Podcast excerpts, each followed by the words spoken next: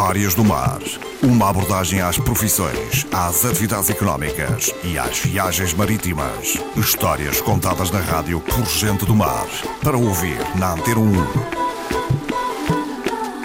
Bom dia, bem-vindos para mais uma edição das Histórias do Mar, aqui nas manhãs de segunda-feira na Antena 1. Esta semana ficamos com a última parte da conversa que mantivemos com Paulo Oliveira, do Instituto para a Conservação da Natureza. As desertas têm vindo a se afirmar uh, cada vez mais na rota das marítimo-turísticas. Portanto, cada vez há mais marítimo-turísticas a visitar as desertas.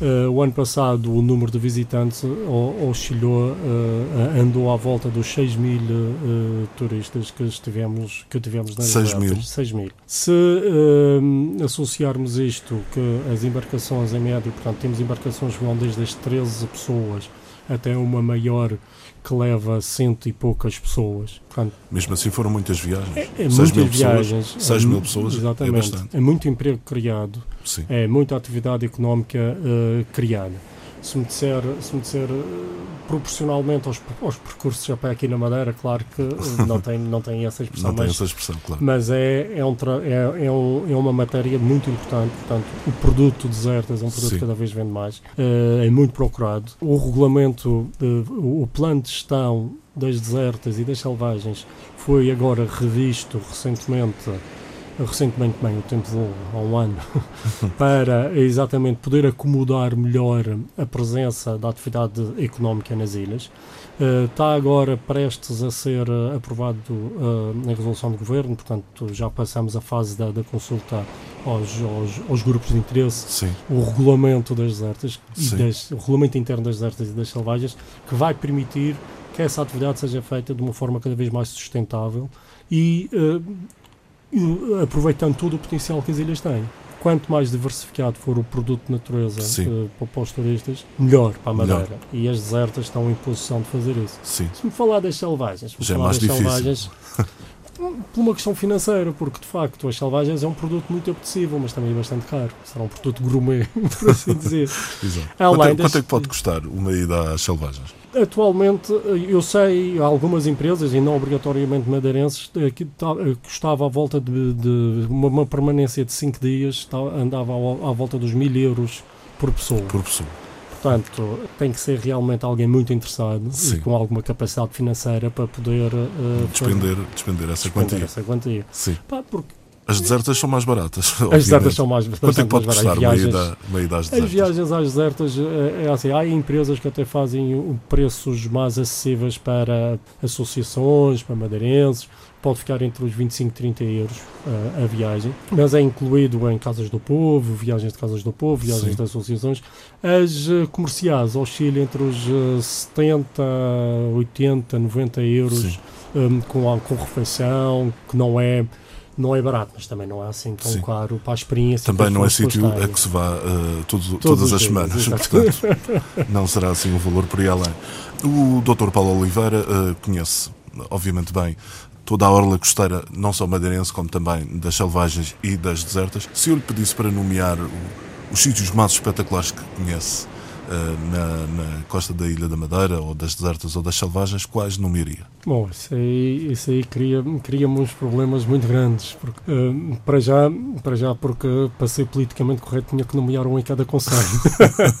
sim, sim. Não, mas não, mas não há essa obrigatoriedade. Estou a brincar. Olha, eu, eu ainda ontem estive lá. Eu acho que a, a Ponta de São Lourenço é das áreas que, que do ponto de vista do ponto de vista um, do impacto da paisagem é, é fantástico. Outra área, e nós estamos a trabalhar aí, acho que a, a parte da Ponta do Pargo, Chadas da Cruz, Ponta do Pargo, portanto, toda, toda aquela escarpa impressionante que nós temos ali é, é, é marcante. E aproveito uh, para, para, dizer que exatamente por, por, considerarmos que aquilo é uma, é uma área muito, muito, muito, muito importante também do ponto de vista paisagístico, estamos agora a criar uma, uma área protegida da, da, das achadas uh, da Cruz e da Ponta do Pargo, em que temos uma parte marinha uh, protegida, Sim. tem a parte marinha protegida, mas uma parte marinha que não vai condicionar em nada a pesca, vai simplesmente promover a utilização.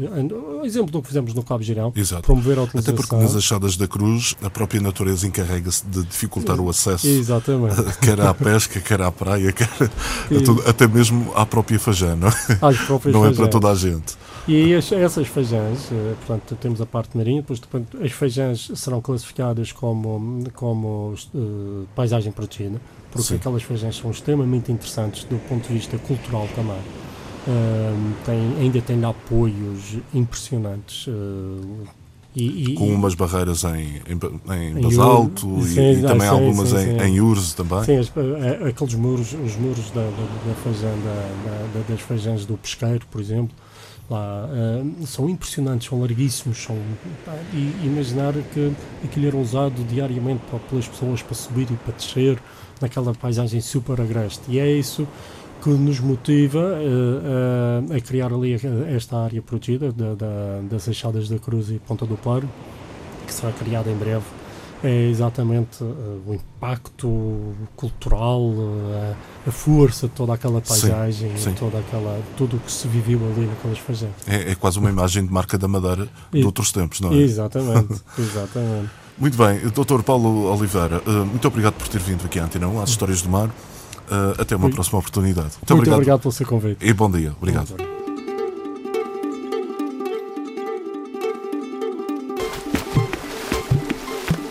Histórias do Mar. Uma abordagem às profissões, às atividades económicas e às viagens marítimas. Histórias contadas na rádio por gente do mar. Para ouvir na Antena 1.